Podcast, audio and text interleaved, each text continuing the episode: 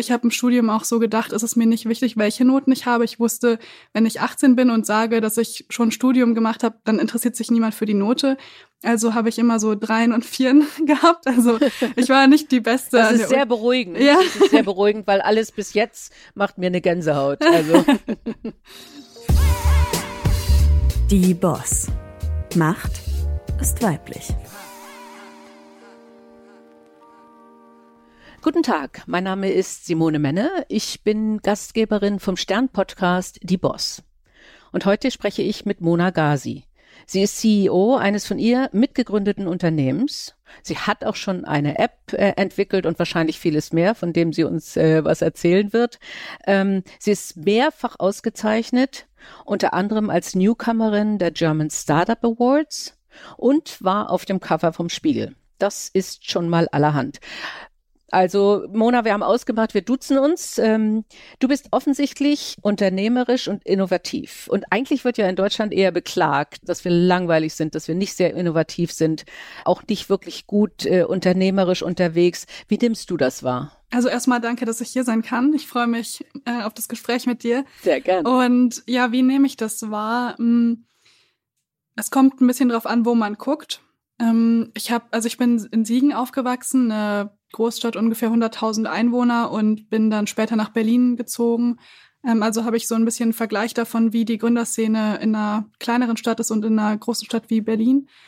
Und ich muss sagen, überall finde ich eine Möglichkeit, innovativ zu sein und überall werde ich supported, aber es ist ein bisschen unterschiedlich. Also wenn ich das so vergleiche, in Siegen ist es zum Beispiel so, dass man als Startup extrem auffällt, aber auch unglaublich viel Support bekommt, weil es gibt da genau eine Ansprechperson, mhm. die für alles zuständig ist mit Gründung, während es in Berlin einfach so ist, dass es so tausende Möglichkeiten gibt und ähm, ich schon auch manchmal das Gefühl habe, dass man sich sehr schnell verlieren kann in den Optionen. Ähm, aber insgesamt vom Innovationsgrad her würde ich sagen, dass Deutschland da schon eine Menge zu bieten hat.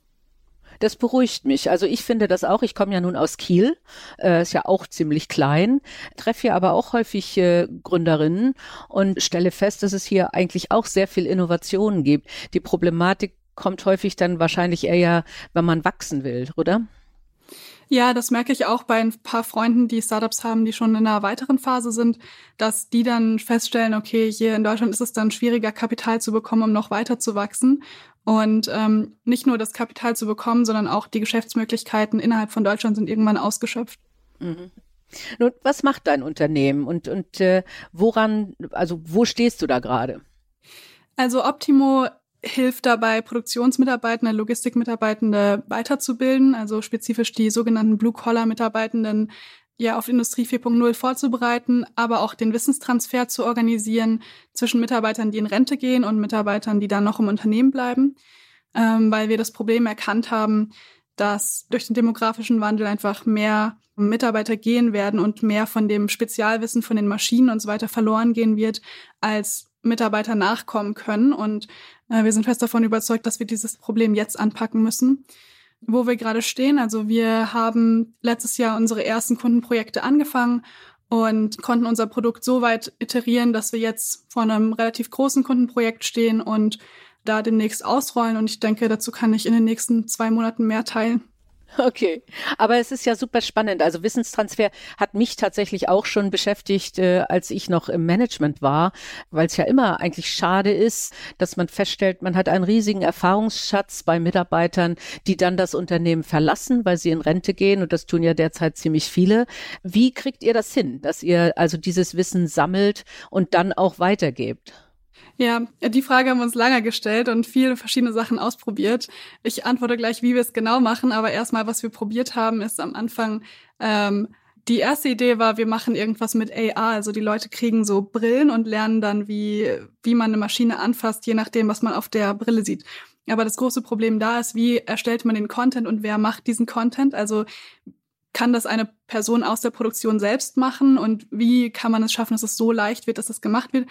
Und die Kostenfrage dahinter ist einfach enorm. Deswegen haben wir die Idee dann erstmal zur Seite ähm, gestellt und überlegt, wie kann man es noch leichter hinkriegen und sind dann drauf gekommen, dass eigentlich beim Lernen das ein kulturelles, eine kulturelle Herausforderung innerhalb der Firma, aber generell auch in Deutschland ist. Also dass die Organisation es gar nicht wirklich erlaubt, halt schon bottom-up überhaupt Lernen möglich zu machen oder Freiräume dafür zu bieten, vor allem in der Produktion oder im, in der Logistik, weil die Mitarbeiter einfach dafür nicht unbedingt Zeitbudgets zur Verfügung haben. Mhm. Das heißt, der erste Schritt war für uns, entweder wir schaffen es, dass die Mitarbeiter irgendwie krasser arbeiten, schneller arbeiten, dann mehr Zeit haben fürs Lernen, oder wir sagen von Anfang an, Leute, wenn ihr mit uns arbeiten wollt, dann müsst ihr euren Mitarbeitern äh, Zeit dafür einräumen.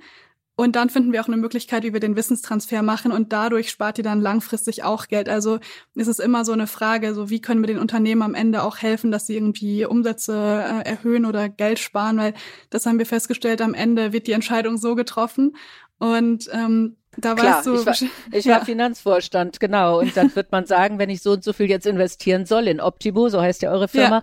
dann muss am Ende es auch wirtschaftlich sein. Da muss auch Richtig. was Besseres rauskommen. Ja. Richtig. Genau. Und so sind wir auf die Idee gekommen, dass wir ähm, einfach Peer-to-Peer-Learning als unseren Hauptbestandteil der App nehmen. Und zwar ist es einfach genauso, wie die schon vorher gelernt haben. Die Mitarbeiter treffen sich einfach an der Maschine oder beim Kommissionieren und Peter bringt Hans bei, wie, wie das Ganze funktioniert, wie die Lasermaschine funktioniert. Die reden ganz normal miteinander, so wie sie es auch die letzten 100, 200 Jahre gemacht haben. Der Unterschied ist, dass Optimo dabei hilft und den Schichtleiter oder Teamleiter dabei unterstützt, dass dieses Treffen überhaupt stattfindet, dass es regelmäßig stattfindet und dass das Wissen am Ende auch gespeichert wird in Form von handschriftlichen Notizen, die dann abfotografiert werden und in der App ein, äh, eingespeichert werden und damit auch für andere Lernende zur Verfügung stehen und äh, die App speichert natürlich, wer kann was, wer hat welchen Lernfortschritt, äh, wie ist die Skill-Matrix und so weiter, wer sollte wann wieder ein Pflichttraining machen. Also das haben wir dann über die Zeit rausgefunden, dass nicht nur ähm, diese, dieser Wissenstransfer enorm wichtig ist, sondern auch Audits in Unternehmen. Also wie können wir sicherstellen, dass regelmäßig die richtigen Audits durchgeführt werden können, indem die Mitarbeiter halt ähm, die Pflichtschulungen machen, die dann einmal im Jahr oder alle zwei Monate fällig sind. Und so hat sich die App dann einfach weiterentwickelt. Okay, was, was ja genau das Richtige ist, ne? Leben, also auch die App muss ja ständig lernen, äh, durch die Erfahrung, die man macht. Also ist lebenslanges Lernen auch ein schönes Schlagwort, aber äh, es gibt trotzdem noch sehr wenig, was dazu getan wird. Äh, mhm. Und du, wie du richtig sagst, auch die Kultur ist nicht immer da, das auch für die Menschen, äh, die sagen, okay, ich habe jetzt lange nicht mehr gelernt oder ich habe auch nicht unbedingt ich bin auch nicht unbedingt ein Lehrer, wenn ich jetzt meinem jungen Kollegen oder meiner jungen Kollegin was beibringen soll. Wie seid ihr überhaupt darauf gekommen und, äh, und wie überwindet ihr diese Hemmschwelle, die es ja vielleicht gibt? Also wir haben halt viele Sachen ausprobiert und wir sind darauf gekommen, indem wir am Ende wirklich in die Produktion gegangen sind, da Praktika gemacht haben, da am Shopfloor gearbeitet haben und selbst mal mit angepackt haben. Und dann haben wir festgestellt, es gibt schon einen Grund, warum so viel noch analog ist, also warum so viel auf Papier handschriftlich gemacht wird oder an irgendwelchen Tafeln und Brettern, obwohl das für uns äh, Büromitarbeitende, die den ganzen Tag am Computer sitzen, eigentlich so irgendwie so erscheint wie, warum macht ihr das nicht digital? Das wäre doch viel effizienter.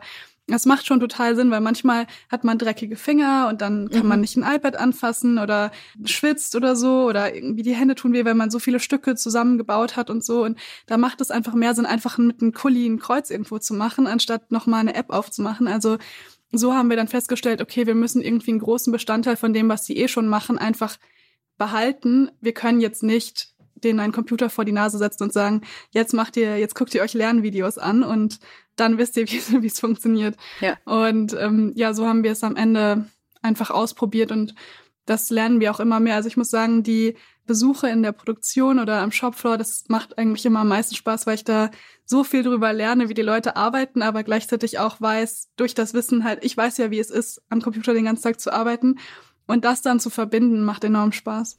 Das kann ich mir vorstellen. Ich erinnere mich, als ich bei der Lufthansa Technik war, äh, da gab es auch schon einige Sachen auf dem Computer, äh, Bauzeichnungen oder bestimmte Anleitungen, aber es gab wenig Computer. Der Mechaniker musste durch den ganzen Hänger laufen äh, und, äh, und das hat viel Zeit gekostet und all diese Sachen. Denkt ihr auch an Variables, also dass man dann einfach ein Armband hat und da dann was reinsprechen kann? Ja, das ist auch eine Möglichkeit. Da sind wir gerade noch nicht dran, aber das ist für die nächsten Jahre geplant. Mhm. Mm, ja, also wir haben einfach festgestellt, am Anfang müssen wir uns fokussieren auf das, was funktioniert, um überhaupt das Lernen in die Kultur zu bringen und dann können wir schrittweise weitergehen ähm, und expandieren. Da muss man natürlich wieder den Return on Invest klar machen, so, ja, jetzt hat jemand etwas, wo man reinsprechen kann, das äh, spart jetzt wieder so und so viel Zeit oder so. Die Leute müssen ja auch erstmal das lernen, dass sie eine Uhr oder irgendwas fragen können und ja. dieses, diese Gewohnheit muss erstmal integriert werden. Und ähm, das wird, glaube ich, noch Jahre dauern, bis wir überhaupt da sind. Also ja. Das glaube ich vernünftig, Schritt für Schritt vor, vorzugehen und nicht gleich alles mitzudenken. Ne? Also äh, Variables und KI und ich weiß nicht was. Ja, wir haben viele Ideen, aber ich glaube, man muss Schritt für Schritt vorgehen. Und ich kann mir vorstellen, dass es auch einigen Skeptizismus gibt, wenn wenn ihr dann irgendwo in eine Werkshalle geht. Ja, das ist ganz lustig. Manchmal werde ich gefragt, ob ich Praktikantin bin. ja. Das kann ich mir gut vorstellen. Ähm, auf das Alter kommen wir gleich nochmal. Mhm. Aber noch ein Stück weiter. Ihr habt ein tolles Ziel. Also ihr wollt 10 Millionen Facharbeiter erreichen. Äh, bis 2030, glaube ich, habe ich gelesen. Richtig. Ne? Da braucht man ja eine Skalierung. Und ihr sagt sehr klar, es soll Produktion sein oder Industrie. Oder du hast eben auch gesagt Logistik. Und geht jetzt Firmen an und sagt hier, wir können mit euch arbeiten und können euch ein, eine Wirtschaftlichkeitsrechnung, ein, ein, ein Case machen, mit dem ihr besser werdet und es lohnt sich zu investieren und es macht den Mitarbeitern dann auch hoffentlich mehr Spaß zu arbeiten. Genau, also eine Sache, die wir halt festgestellt haben, ist, oder was wir falsch gemacht haben am Anfang, war, wir haben die Pilotprojekte auf, glaube ich, drei Monate gelegt. Das heißt, ähm, nach drei Monaten konnten dann die Firmen entscheiden, machen wir weiter mit Optimo oder nicht.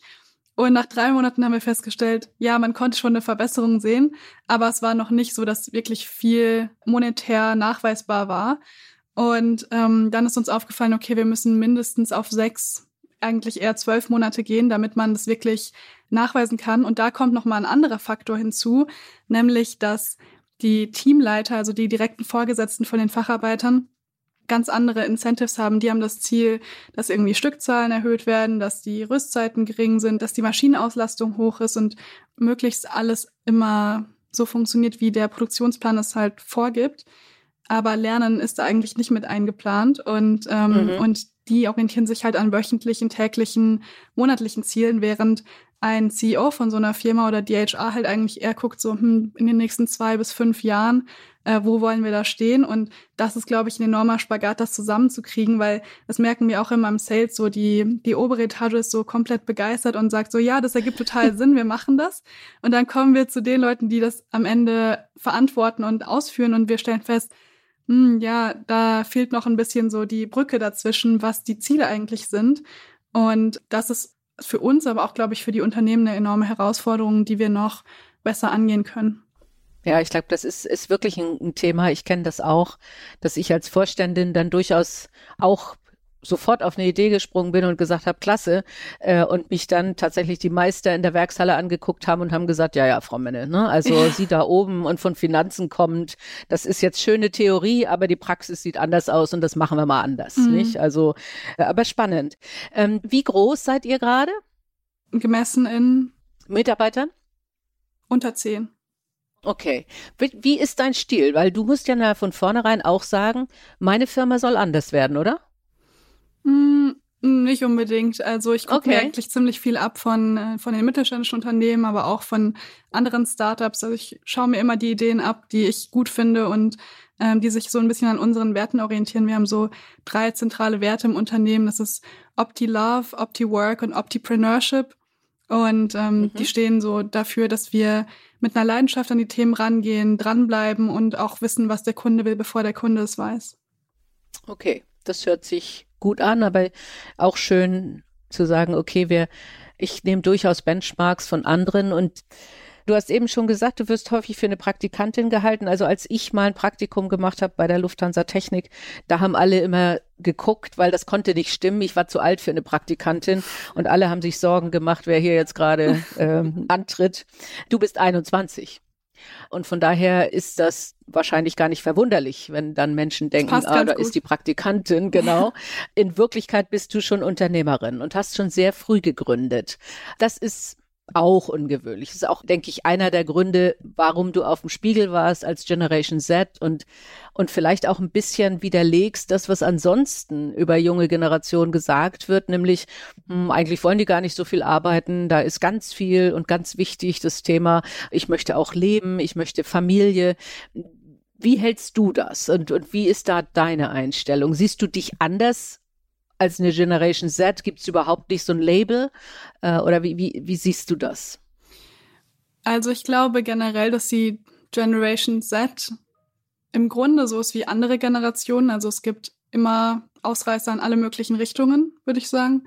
Ich glaube, der Hauptunterschied zwischen der Generation Z und anderen Generationen ist der Umgang mit Technologie und dass wir einfach von Anfang an damit aufgewachsen sind und dementsprechend auch andere Gewohnheiten haben oder auch andere Bedürfnisse. Und das fällt mir auch enorm auf im, in Bezug auf den Konsum mit Social Media, aber auch den Umgang mit, äh, mit Kontakten und so weiter. Also wenn ich so vergleiche, zum Beispiel meine Mutter ruft ihre Freundinnen an, um zu fragen, wann die sich treffen. Und ähm, es ist für mich so selten, dass ich Freundinnen anrufe, das ist immer so im Notfall. So, wenn ich, wenn ich irgendwie so zehn Minuten zu spät komme, rufe ich an, so, hey, ähm, ich bin doch noch nicht da. Also, aber sonst schreibe ich immer und warte auf eine Antwort, anstatt einfach anzurufen. Also, das ist so eine Sache, die mir einfällt. Und dieses, wir wollen alles on demand haben, also alles muss sofort da sein, weil eigentlich ist ja auch alles verfügbar. Und wir sind von Anfang an damit aufgewachsen, dass es eigentlich alle Informationen im Internet gibt und dass man alles googeln mhm. kann und alles, was nicht online ist, das existiert auch nicht in der Realität. Also das ist dieses Mindset. Und insofern würde ich sagen, es ist ein Unterschied. Und jetzt auf, auf Leistungen bezogen, es wird ja oft gesagt, dass die Generation Z irgendwie vielleicht fauler ist oder so. Das würde ich überhaupt nicht sagen. Also ich glaube, es ist nur eine andere Art von Arbeit und ein anderer Anspruch an die Arbeit. Und der zwingt die Unternehmen dazu, neu zu denken. Und das finde ich ist eine sehr gute Sache was eigentlich völlig richtig ist, wenn man sieht, wie sich die Technologie geändert hat. Genau. Und äh, dass man natürlich, und das ist ja ein Problem meiner Generation, ich bin Babyboomer, wir haben es nicht so gelernt und äh, haben dann vielleicht auch teilweise Angst davor, wenden es dann nicht an. Ich treffe immer noch einige Sitzungen, wo tatsächlich ein großer Leitsordner, ein voller großer Leitsordner vor jemandem liegt äh, in der Sitzung, wo ich dann auch denke, okay, wenn ein CEO so zu einer Sitzung antritt, dann wird wird auch die Kultur im Unternehmen so mhm. sein. Und das ist natürlich nicht gut fürs Unternehmen, weil das Unternehmen muss viel technologischer denken. Ja. Und äh, das müssen Unternehmen wahrnehmen und diese Disruption anerkennen und deswegen natürlich mit äh, Unternehmerinnen wie dir zusammenarbeiten, um dann zu sagen, ja, das, äh, das hilft uns. Und interessanterweise, wie gesagt, die, die CEOs, ob männlich oder weiblich, tun das ja häufig sogar aber dann ist häufig der, die Menschen im, in der Mitte, die Angst haben vor Technologie, vielleicht auch, weil sie Arbeits, Angst um ihren Arbeitsplatz haben, nicht? Und sagen, okay, das hört man jetzt ja häufig, künstliche Intelligenz oder irgendwelche anderen Sachen nehmen mir den Arbeitsplatz weg oder ich bin gar nicht fähig, das zu lernen. Als meine Mutter das erste Mal eine Maus äh, hatte an ihrem Computer, hat sie gesagt, das kann ich nie, kann ich nie. Am Ende konnte sie es ganz gut, aber erstmal ist die Angst da, nicht? Mhm. Und das müssen wir überwinden. Ehrlich gesagt glaube ich auch nicht an die Schubladen von Generationen, weil ähm, ich kenne auch viele Babyboomer, die völlig anders sind als ich. Also da bin ich voll bei dir. Nichtsdestotrotz, wenn man so jung ist, braucht man wahrscheinlich auch Menschen, die einem in irgendeiner Form helfen, entweder den Skeptizismus zu überwinden oder auch zu sagen, okay, was, was sollte ich jetzt am besten tun? Was häufig auch eine Frage ist, die ich bekomme, wie sieht's aus mit Mentoren und Mentorinnen? Und ich denke, du hast mit Mentorinnen gearbeitet, richtig? Ja, ja, ich bin da in einer sehr glücklichen und privilegierten Situation, dass ich schon von Anfang an irgendwie immer Mentoren um mich rum hatte und am Anfang habe ich die auch gar nicht Mentoren genannt und wusste gar nicht, dass das so eine Bezeichnung ist. Aber also bis heute bin ich mit welchen in Kontakt, die ich auch vor acht Jahren oder so kennengelernt habe. Also als ich ungefähr angefangen habe mit meinem ersten Unternehmen. Und ähm, meine Mentoren sind ein großer Teil von meiner Resilienz, glaube ich. Also die supporten mich extrem, vor allem dann, wenn es sehr schwierig ist, weil das finde ich macht auch die Mentoren aus. Jeder kann irgendwie sagen, hast du toll gemacht, wenn alles gut läuft, aber mhm. wenn es wirklich schwierig ist und das ist oft so im Unternehmertum und da spricht man dann nicht unbedingt in den Podcasts drüber und wenn man auf irgendwelchen Zeitschriften ist, aber das ist auch Teil des Unternehmertums und dafür sind dann Mentoren einfach Gold wert. Ähm, Menschen, denen man vertrauen kann, wo ich weiß, die sind so einen ähnlichen Weg schon gegangen und ich muss da nicht so viel Angst haben, wie ich es eigentlich habe, weil auch als Unternehmerin gibt es ja enorm viel Change und das ist auch für mich schwer, mit Veränderungen umzugehen. Aber ich freue mich drauf. Aber das finde ich ganz wichtig. Und ehrlich gesagt habe ich auf meinem Zettel auch ein, eine Frage, die ist irgendeine Story zum Fail. Also, und es gibt ja tatsächlich die ganz wichtige Erfahrung, dass man von anderen hört, ich bin gescheitert. Mhm. Irgendeine Sache hat nicht funktioniert und dann habe ich was Neues angefangen und war trotzdem erfolgreich. Bei vielen Gründern ist das tatsächlich oder Gründerinnen der Fall. Ähm, und ich finde, ich finde, es macht durchaus Sinn, darüber zu reden. Also äh, ich höre gerne eine Geschichte von dir. Wann war es mal so richtig haarig? Mhm. Also jetzt, also mir fallen zwei Sachen ein. Eine Sache, als ich mhm. 16 war, eine Sache jetzt vor kurzem, vor acht Monaten oder so.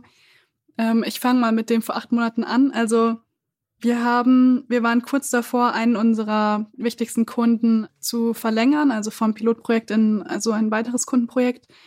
Und wir waren so komplett davon überzeugt, dass es klappen wird, aber es hat am Ende nicht geklappt. Und ich habe mir total Vorwürfe dazu gemacht, warum ich das nicht irgendwie besser hingekriegt habe, warum ich nicht von Anfang an alles perfekt getrackt habe, um wirklich nachweisen zu können, doch, und unsere App hilft euch tatsächlich und das wird auch in der Zukunft helfen. Und egal, was wir gemacht haben, wir konnten die nicht zurückgewinnen. Ähm, das war einfach ein schlechtes Timing von deren, von deren Seite, aber auch von unserer Seite, dass wir da nicht vorher uns schon darauf vorbereitet haben.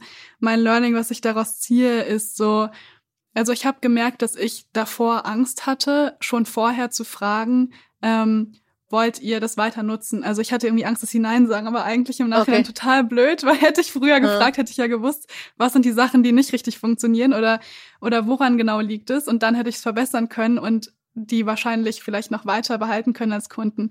Und das war eine sehr schmerzhafte Erfahrung aus unternehmerischer Sicht, aber auch gleichzeitig ein enorm wichtiges Learning für mich, weil jetzt traue ich mich immer, Leute von Anfang an zu fragen. Ich rede auch direkt im ersten Meeting fast über den Preis, um das halt klarzustellen. Das ist es, was es euch wert sein muss. Und das hat mir einfach enorm geholfen. Jetzt aber in dem Moment ging es mir so schlecht, weil ich die ganze Zeit dachte, Mist, das war mein Fehler und es gibt ja auch, als Unternehmer gibt es ja niemanden, auf den man so die Schuld schieben kann, was sagen kann, das war mhm. jemand, nein, das war mein Fehler, ich habe das nicht gut genug ähm, beobachtet und es ist in Ordnung, dass das passiert ist, aber ich lerne draus und ich mache es nächstes Mal anders. Und ich glaube aber auch, es ist enorm wichtig, solche blöden Fehler zu machen, weil es ist so ein Scheißgefühl, dass ich das nicht nochmal haben möchte. ja. Also das, äh, das kann ich nachvollziehen. Äh, also wie gesagt, ich hatte ja auch durchaus einige äh, Sachen, die schiefgegangen sind und auch mal ein IT-Projekt, was völlig in die Hose gegangen ist, wo ich auch äh, eigentlich ehrlich gesagt damals noch gesagt habe, ah nee, das lag nicht an dir, da waren so viele andere Sachen. Aber äh, im Nachhinein habe ich sehr viel draus gelernt und auch festgestellt, ey, du hast auch eigene Verantwortung und kannst das nicht auf andere schieben. Ne? Aber ich habe jetzt eben genau hingehört. Also du hast vor circa acht Jahren angefangen zu gründen, da warst du 13 und hast äh, auch ein Scheitererlebnis gehabt mit 16. Das ist ja schon sehr ungewöhnlich, dass man da in dem Alter anfängt, äh, tatsächlich schon zu gründen und eigene Ideen zu Unternehmen oder zu Apps zu entwickeln.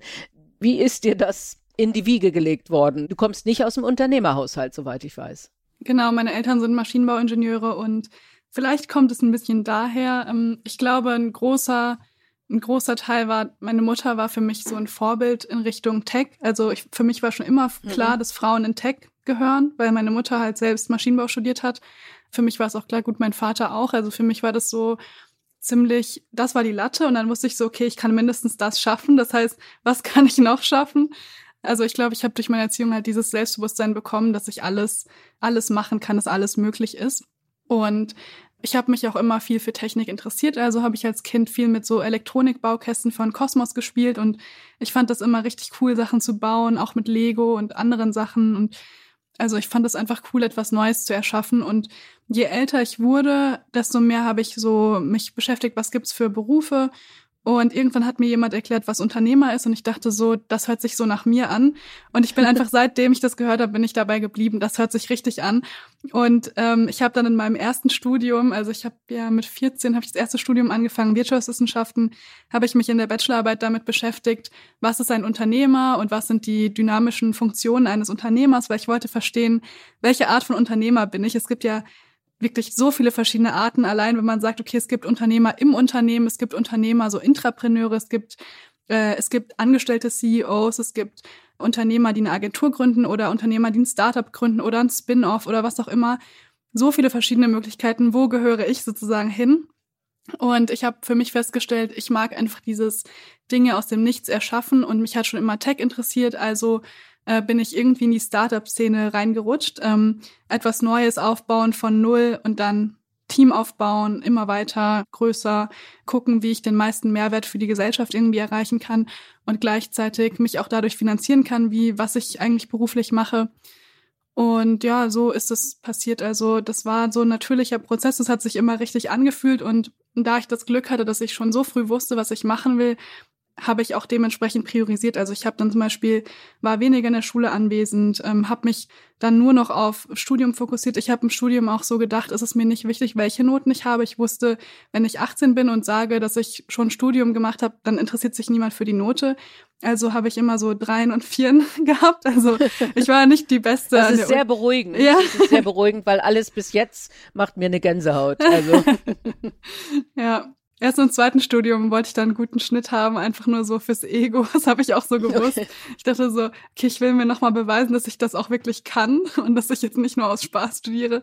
Und ähm, genau, dann habe ich noch Informatik dran gehängt, weil ich dachte, ich habe noch Zeit und ich möchte noch irgendwas anderes lernen. Ähm, ja, und so ist es ganz organisch entstanden. Bist du ein Wunderkind? Das kommt komplett auf die Definition an von Wunderkind. Ähm, ich habe für mich festgestellt, ich fühle mich besonders und ich bin sehr glücklich über mich und dass es mich gibt. Und ähm, vielleicht ist das ein Wunderkind, vielleicht nicht. Ich weiß es nicht. Ja, und man, man muss es auch so nehmen, wie es kommt und sich freuen, einfach freuen, wenn man so eine Begabung hat.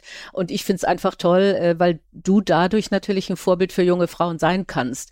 Wir haben ja leider häufig noch das Stereotyp Tech und IT ist nichts für Frauen. Ne? Mhm. Und äh, wie du richtig sagst, also äh, Vorbilder wie deine Mutter sind super wichtig und damit bist du natürlich auch ein Vorbild, dass du jungen Frauen Mut machen kannst oder, oder Mädchen noch in der Schule Mut machen kannst, beschäftigt euch mit IT, das macht Spaß und da kann man ganz viel mit erreichen. Ne? Das äh, hast du, machst du da irgendwas? Ja, ich gebe ab und zu Workshops in Schulen. Ähm, mir ist es auch total wichtig, dass ich regelmäßig auch mit noch jüngeren Leuten spreche. Eigentlich bin ich ja wirklich nicht so weit entfernt vom Alter von denen, aber ich habe das Gefühl, genau. dass ich schon ziemlich weit so karrieremäßig einen Vorsprung habe. Und dass ich halt jetzt in der Position bin, dass ich auch Wissen weitergeben kann, weil früher war ich ja genau an der Stelle, wo die waren. Und das ist für mich wirklich so herzerwärmend, wenn ich so auch Nachrichten bekomme auf Instagram oder anderen sozialen Netzwerken, wo Leute schreiben, hey Mona, ich finde das total inspirierend. Ähm, ich habe jetzt auch angefangen, was zu gründen oder ich habe ein Projekt ausprobiert oder in der Schule wurde mir das nicht erlaubt, aber ich habe es in meiner Freizeit gemacht, weil du gesagt hast, dass du es auch einfach neben der Schule gemacht hast und ich finde das so schön, wenn ich sowas lese und das ist auch, also genau diese Message möchte ich auch rausbringen, dass, dass sich andere Menschen dazu ähm, befähigt fühlen, dass sie auch selbst was machen können. Und ich möchte auch sagen, ich bin nicht die Person, die alles so perfekt macht oder richtig macht oder dass man es so machen soll wie ich. Ich glaube, ich bin ein gutes Beispiel dafür, dass man einfach machen kann, was für einen passt und äh, das sollte dann irgendwie so die Richtlinie sein. Und ähm, ich orientiere mich auch an ganz vielen verschiedenen Menschen in meinem Umfeld. Ja, und äh, gerade, dass man häufig erzählt, nee, ich bin nicht perfekt äh, und äh, bei mir passieren auch Fehler, aber das ist nicht schlimm, weil dadurch lerne ich. Ich denke, das ist auch nochmal eine, eine ganz wichtige Botschaft. Vielleicht magst du uns nochmal die Geschichte als 16-Jährige erzählen mit dem Scheitern? Ja, gerne. Ich hatte, genau, ich dachte immer, Gründen ist, ich melde ein Unternehmen an und dann dann bin ich Unternehmerin und ich, deswegen habe ich, als ich 16 war, beim Amtsgericht eine Geschäftsfähigkeit beantragt und auch bekommen. Und dann war ich selbst Geschäftsführerin und ich war super stolz. Ähm, hat irgendwie geklappt. Aber zum Unternehmersein gehört auch ein Produkt, eine Dienstleistung, irgendwas dazu, was einen Mehrwert bringt. Und vor allem im klassischen unternehmerischen Sinne etwas, was auch irgendwie Umsätze macht oder Profite erwirtschaftet. Ja, und das war dann der Punkt. Also ich habe damals, ich hatte so eine geniale Idee, äh, eine Zeitmanagement-App zu machen und Menschen beizubringen, wie sie besser mit ihrer Zeit umgehen, damit sie mehr Freizeit haben. Also meine Idee war so Freizeitmaximierung und den Rest machen wir ein bisschen effizienter. Und ich habe halt gemerkt, dass ich das ganz gut mache, weil ich halt Studium und Schule und Basketball habe ich noch gespielt und gemodelt. Also ich habe viele Sachen gemacht und hatte trotzdem immer Zeit, mich zu treffen mit Freunden. Also habe ich meine ganzen Learnings versucht, in eine App zu packen und äh, habe das so sechs Monate lang oder acht Monate lang entwickelt, war dann auf so einer Messe, das ist die Web Summit in Lissabon, er war da auf der Messe und habe das so vorgestellt und dann kamen so Leute zu mir und meinten so, ist das nicht so wie Google Calendar? Und ich so, nein, das ist total genial. so, da ist so viel Arbeit drin. Ich habe vorher nie mit Nutzern oder so gesprochen. Mein ach, so größter Fehler, ich, ich war, ich habe mich so schlecht gefühlt. Ich habe, glaube ich, mit 50 Leuten an dem Tag gesprochen. Meine ersten so Pitches waren das, wo ich das Produkt erklärt habe. Und die alle, die haben nicht den Mehrwert verstanden und ich dachte so, wie kann man das nicht sehen? Das ist doch genial. ähm, und auf jeden Fall habe ich dann abends so geweint und meine Mutter war da mit mir und ich, ich war so richtig traurig und habe das total persönlich genommen, dass es nicht geklappt hat. Und habe so gedacht, ist das jetzt der Punkt, wo ich aufhören muss? Oder muss ich einfach sagen, die Idee ist jetzt gescheitert? Oder wie, wie funktioniert das? Ich möchte eigentlich nicht aufhören. Und dann erst im Studium habe hab ich so Design Thinking in der Uni und habe gelernt, dass man das zum Gründen dazu gehört, sich dauernd weiterzuentwickeln und immer wieder mit den Nutzern zu sprechen, vor allem mit den Nutzern zu sprechen. Und man braucht nicht mal ein Produkt. Es geht einfach nur darum, erstmal den Mehrwert zu erklären und dann kann man gucken, wie man das Produkt baut. Also ein mhm, anderer mhm. Ansatz. Und also das war mein Riesenlearning daraus, weil ich dann halt festgestellt habe, ich will nie wieder an einem Problem arbeiten, was nicht relevant genug ist, dass Menschen dafür bereit sind, auch einen Gegenwert zu geben. Und dann gleichzeitig, wie komme ich an das Problem? Ich muss dauernd mit den Menschen sprechen, für die das Problem löse. Also die Leute, mit denen ich arbeite, sind eigentlich am Ende die Endnutzer. Also ich muss irgendwas machen, was für die relevant ist. Und ähm, es ist egal, wie gut der Code ist und wie schön ich das alles gemacht habe, weil das ist halt das Mindset aus der Schule. Ich habe ein perfektes ich habe einen perfekten Code geschrieben und ich habe mir so viel Mühe gegeben und ich habe da so viel dran gearbeitet, aber es gibt keine Noten. Also am Ende entweder der Kunde oder der Nutzer mag es oder halt nicht und das ist die harte Realität und ähm, das habe ich halt daraus gelernt. Okay. Deine Eltern haben dich ja offensichtlich sehr unterstützt. Äh, bist du auf das Thema Facharbeiter auch darauf gekommen, weil sie beide Maschinenbauer sind und damit täglich zu tun haben? Weil das ist ja eher ungewöhnlich. Damit hattest du ja eigentlich vorher nichts zu tun mit Facharbeitern in der Industrie. Mm, ich habe mit 14 mal ein Praktikum gemacht bei einer Firma bei uns in der Nähe, also in Siegen. Und darüber bin ich das erste Mal mit Facharbeitern in Kontakt gekommen und habe das Aha. so gelernt. Und dann habe ich aber neben der Uni, also im Informatikstudium, gab es so eine Möglichkeit, bei einem Inkubationsprojekt mitzumachen, wie so eine Art Hackathon. Und da haben wir mit zwei großen Industrieunternehmen gearbeitet und dadurch bin ich auf das Problem gekommen, weil, okay. weil diese Industrieunternehmen haben halt erzählt, dass mehr als 80 Prozent von deren Mitarbeitern in der Produktion arbeiten oder Blue-Collar-Mitarbeitende sind. Und dann ist mir erst klar geworden, was für ein riesen Problem wir eigentlich haben als Gesellschaft, wenn diese Menschen nicht regelmäßig weitergebildet werden, weil genauso wie wir unsere Maschinen regelmäßig updaten und weiterpflegen, müssen wir auch das Wissen der Menschen regelmäßig updaten und pflegen. Okay nochmal zurück zu deinen Eltern und den Support. Mhm. Die mussten ja, also wenn du mit 13 angefangen hast und mit 16 auch mal bei der Mutter geweint hast, mussten die dich ja die ganze Zeit wahnsinnig unterstützen und das haben sie ja offensichtlich getan. Haben sie auch zwischendrin mal gesagt, mach doch mal einen einfachen Job und guck mal, du Bis kannst doch noch. einen großen Konzern. okay. Ja, okay. ich höre, ich höre das dauernd. Ich darf mich gar nicht beschweren. Also ich darf mich gar nicht bei meinen Eltern beschweren. Dann höre ich immer nur, ah, oh, Mona, komm, geh doch in einen Konzern. Da kriegst du regelmäßiges Einkommen und dann musst du nicht dein Gehalt manchmal opfern für die Firma und so. Also ich höre es dauernd. Also ähm, ja, ich wurde unterstützt. Ich, also ich bin auch sehr dankbar dafür, weil ich von Anfang an, ähm, meine Eltern sind auf diese Idee gekommen, dass ich dadurch, dass ich ja schon so früh angefangen habe, hatte ich wöchentlich ein Coaching.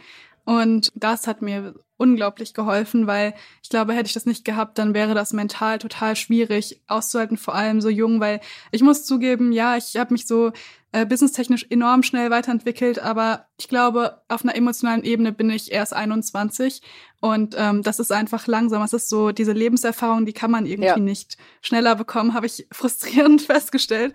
Und deswegen bin ich ganz froh, dass ich jemanden an meiner Seite habe, der mich regelmäßig begleitet und, ähm, und so ein bisschen meine Gedanken hinterfragt und meine Glaubenssätze und ja, wie ich einfach, also dadurch kommt auch so sehr viel meiner Resilienz, würde ich sagen. Und die Versuchung, trotz der guten Argumente deiner Eltern, die Versuchung, in einen großen Konzern zu gehen und dort Vorständin zu werden, die war noch nie da. Nee, also ich habe natürlich schon oft mit dem Gedanken gespielt, so wie wäre das? Ich hatte auch schon ein paar Mal Träume dazu, aber ich glaube, das ist nichts für mich. Also zumindest nicht in der jetzigen Lebensphase. Ich glaube, jetzt gerade ähm, passt das, was ich jetzt mache, ganz gut zu mir. Na, und das, ich denke, was das Unternehmertum ausmacht, äh, wir haben eben über das Scheitern gesprochen, aber es sind ja auch die schönen, tollen Momente, nicht? Ja. Wenn man Kunden überzeugen ja. kann, wenn man einen Auftrag gewonnen hat, wenn die sagen, ey, toll, das bringt uns so weiter. Und man weiß, du weißt, das habe ich selber ja. geschaffen. Das kann man natürlich in einem großen Konzern nur sehr, sehr schwer erreichen. Ne? Und das ist natürlich das Tolle daran. Und da könnte ich mir schon vorstellen, dass das ein gewisses Suchtpotenzial hat. ja, das würde ich so unterstützen. ähm, was mich auch beruhigt, dass du äh, ganz klar sagst, nee, ich hatte auch immer Freizeit. Also ich, äh, ich sitze jetzt nicht nur vorm Computer, ich gehe auch aus, ich habe Freunde, äh, ich mache Sport. Liegt das daran, dass du so super gut organisiert bist oder dass du gut Prioritäten setzen kannst? Was wäre da ein Rat an andere? Mm, also ich glaube nicht, dass ich immer richtig gut darin bin, so Freizeit zu haben. Ähm, ich lerne dauernd dazu, was eigentlich für mich gut funktioniert und was nicht. Also es gibt auch Zeiten, da habe ich mich auch viel an anderen Unternehmern orientiert oder so in meinem Kopf ganz klar diesen Glaubenssatz gehabt, erfolgreiche Unternehmer machen das, das, das und das. Und dann, wenn ich das nicht mache, bin ich nicht erfolgreich. Es war so tief bei mir verankert und ich habe mich dementsprechend auch oft überarbeitet und Sachen gemacht, die eigentlich über meine Grenzen gehen, aber ich habe meine Grenzen gar nicht ge gekannt und gespürt. Okay. Mhm. Und erst nach und nach, also immer wieder, ich hatte das auch letztens schon mal irgendwo erzählt, ähm, durch diese Fehler, die gesundheitlich gesehen sind, also zum Beispiel sich überarbeiten, am nächsten Tag nicht fit sein oder zwei Tage krank sein, dadurch merke ich einfach, okay, ich muss was ändern. Also ich bin froh, dass mhm. der Körper da solche klaren Signale und Grenzen setzt. Und dann habe ich angefangen, äh, mit so verschiedenen Sachen rumzuexperimentieren. Und ähm, zum Beispiel arbeite ich halt zwischen neun und elf Uhr morgens eigentlich nur an so Deep Work-Themen. Und danach bin ich bereit für zum Beispiel Podcast-Gespräche oder, oder ein mhm, Mittagessen. Mhm. Und erst nachmittags bin ich bereit für richtig schwierige Entscheidungscalls, wo ich weiß, die bereite ich morgens vor, da weiß ich genau, was ich dann sagen muss und nachmittags kann ich die Entscheidung dann richtig vertreten und nach 18 Uhr mache ich nichts mehr. Ähm, ich habe auch irgendwann angefangen, diese Regel zu machen, mit meinen Freunden in der Freizeit nicht mehr über Unternehmertum zu sprechen. Es hat auch lange gedauert. Am Anfang habe ich auch sieben Tage die Woche gearbeitet. Irgendwann waren es sechs, dann waren es fünf.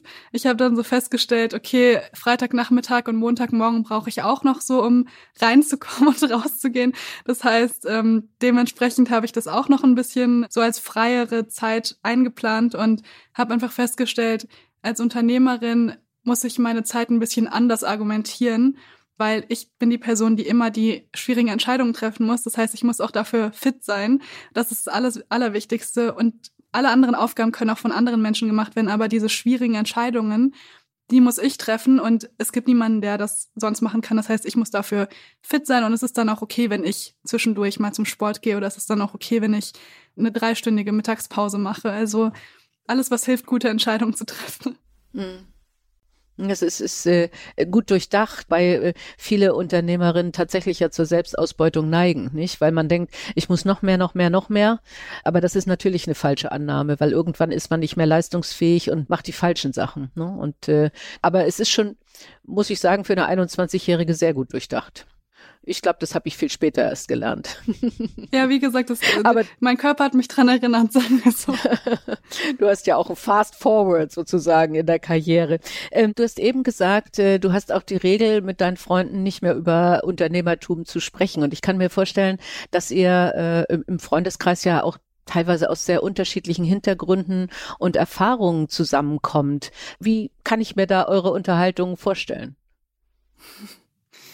Also noch ist ein Großteil meines Freundeskreises selbst Unternehmer. Ach, also tatsächlich, okay, ja. Es ist, es ist schon oft so, dass wir auch noch über Unternehmen und über, über unsere Firmen sprechen.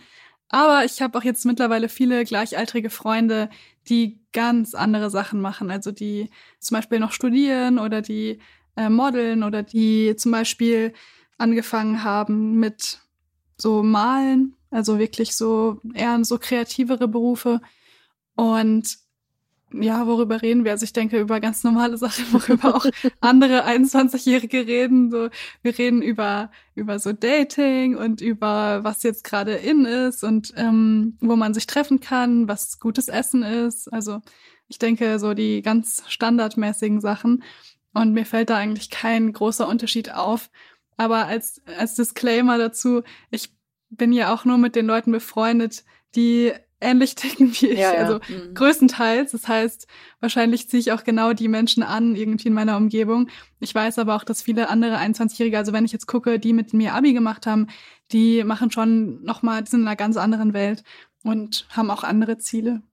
Ähm, was mir auffällt, ist zum einen, wir haben ja bei der American Chamber of Commerce, da vergeben wir immer einen Female Founder Award, mhm.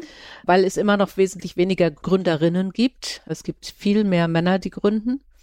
Was aber auch auffällig ist, und das ist bei dir ja auch der Fall, dass Menschen, die im weitesten Sinne Einwanderungsgeschichte haben und dein Vater, äh, hast du mir berichtet, kommt aus dem Iran, dass da wesentlich mehr bei den Gründern dabei sind, als beispielsweise im Top-Management von deutschen Unternehmen, was eindeutig dafür spricht, dass äh, die deutschen Unternehmen da Riesenpotenziale liegen lassen.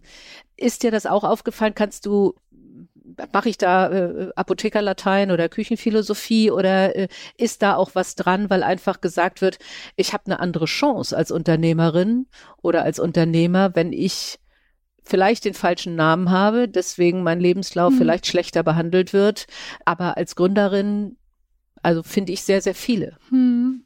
Die These habe ich auch schon öfter gehört, vor allem von unserer Investorin Gülja Wilke, die auch Tourharz gegründet hat. Das ist so eine Organisation für Menschen mit unterschiedlichen Migrationshintergründen. Und da fällt es mir auch extrem auf, es sind super viele Gründer in diesem Netzwerk drin. Insofern, ich denke, also ich bin mir ziemlich sicher, dass da irgendwas, also dass da was dran ist an dieser These.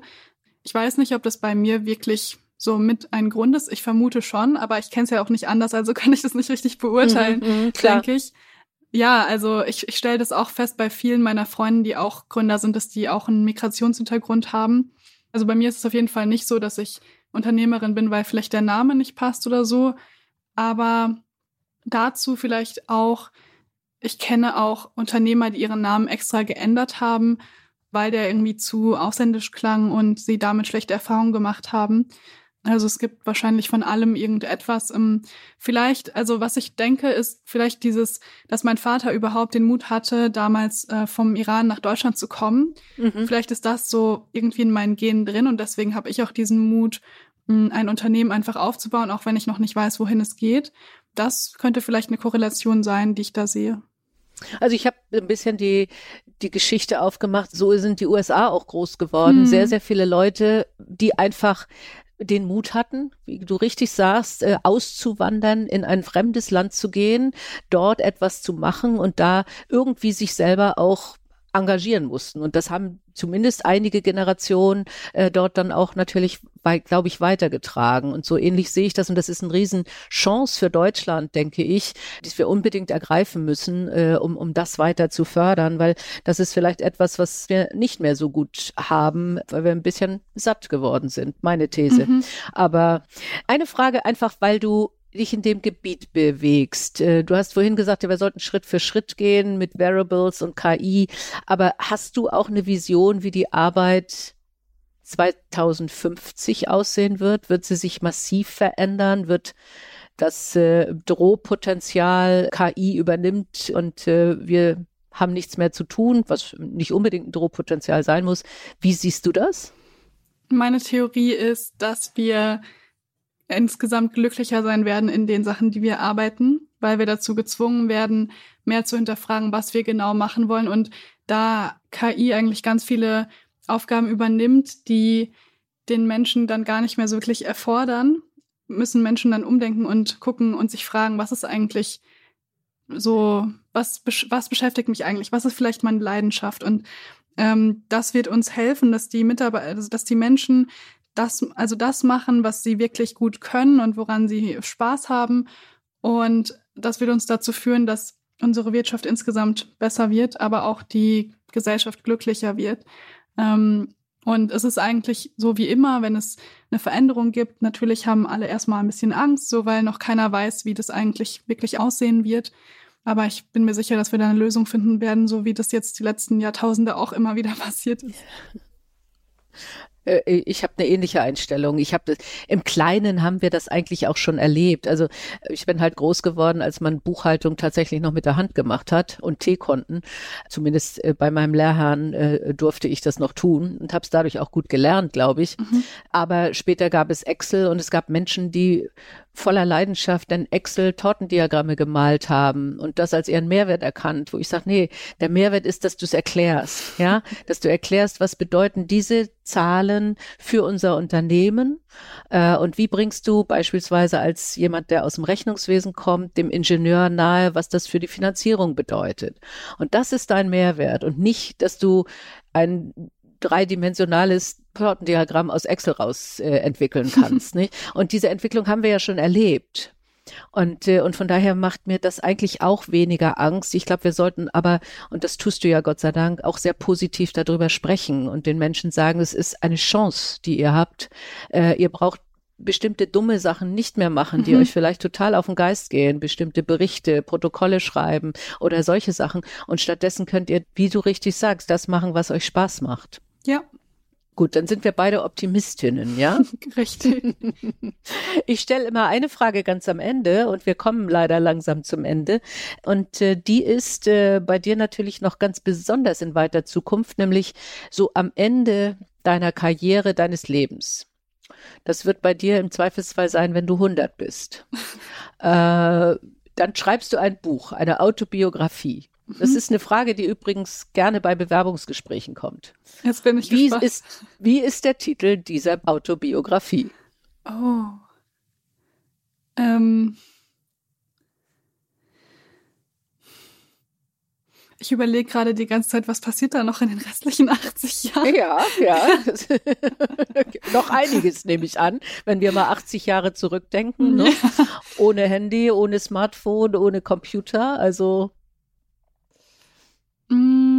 Aber dein Wesen bleibt ja gleich. Ja, genau. Deswegen, ich überlege, ob der Titel vielleicht irgendwas mit meinen Werten zu tun hat. Ähm ja, ich denke, authentisches Unternehmertum. Okay. Mhm. Das, das könnte ein Titel sein. Und Unternehmertum nicht unbedingt im Sinne von, äh, dass, es, dass ich mich so krass über meine Karriere identifiziere, sondern ich denke, es gibt auch Unternehmer als Persönlichkeit, also so ein bisschen in die Richtung Sachen neu erfinden, offen sein für Neues, dieses authentische, also ehrlich sein zu sich, zu anderen, pflichtbewusst, auch mit dem Ziel, gemeinsam die Welt noch besser zu machen. Und ich denke, der Titel beschreibt es ganz gut. Ich denke, das ist auch eine schöne Definition von Unternehmertum, denn es ist ja Unternehmen. Ich möchte was unternehmen. Das heißt, ich möchte was ändern und nicht zwangsläufig ein Unternehmen haben und Großkapitalist sein. Nicht? Also das kann, ja. kann, sich ja in völlig unterschiedliche Richtungen bewegen. Ja, sehr schöner Titel. Mal schauen. Ich werde es leider nicht mehr miterleben, aber wissen wir nicht. Wir wissen ja nicht, was noch alles erfunden wird. Oh nee, ich möchte nicht so alt werden. Ich möchte okay. auf gar keinen Fall so alt werden. aber ich habe da keine schlechten Gefühle dabei, äh, jungen Menschen wie dir die Welt zu überlassen. sehr gut. Ganz, ganz herzlichen Dank, Mona. Äh, das war ein tolles Gespräch, sehr aufschlussreich. Äh, ich wünsche dir noch ganz, ganz viele Erfolge und ja, sicher auch einige Sachen, an denen du noch was lernst. Ähm, ganz herzlichen Dank für deine Zeit heute. Vielen lieben Dank, Simone. Die Boss. Macht ist weiblich.